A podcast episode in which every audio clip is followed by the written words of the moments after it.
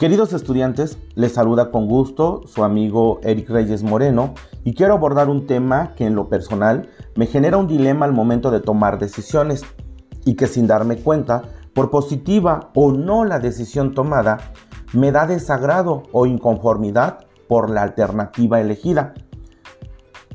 Si has notado, durante el día tenemos que tomar constantemente decisiones. La mayoría de ellas las escogemos sin pensar de forma automática. Nos levantamos, nos aseamos, vamos al trabajo, saludamos, hacemos todo después de haber elegido o decidido qué hacer, o qué comer, qué decir o a quién saludar.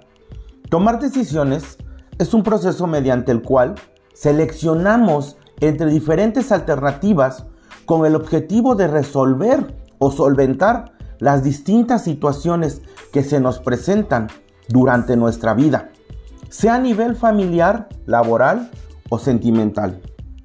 También tomamos decisiones que deben ser pensadas y analizadas antes de decidir o hacer lo que pretendemos, las cuales no deben de ser automáticas ni suelen ser habituales para la propia vida.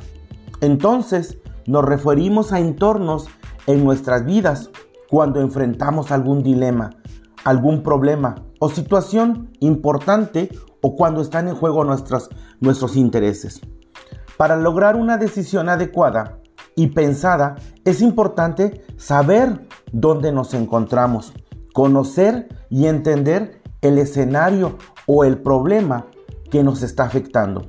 Debemos también comprender y analizar las consecuencias de las distintas decisiones que podamos tomar porque una buena o incorrecta resolución tendrá seguramente resultados positivos o bien negativos.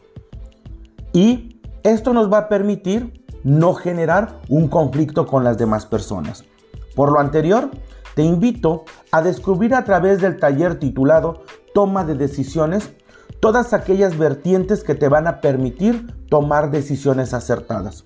Recuerda que el punto crucial de la solución de los problemas radica en tomar la decisión oportuna. Finalmente, no decidir también es decidir.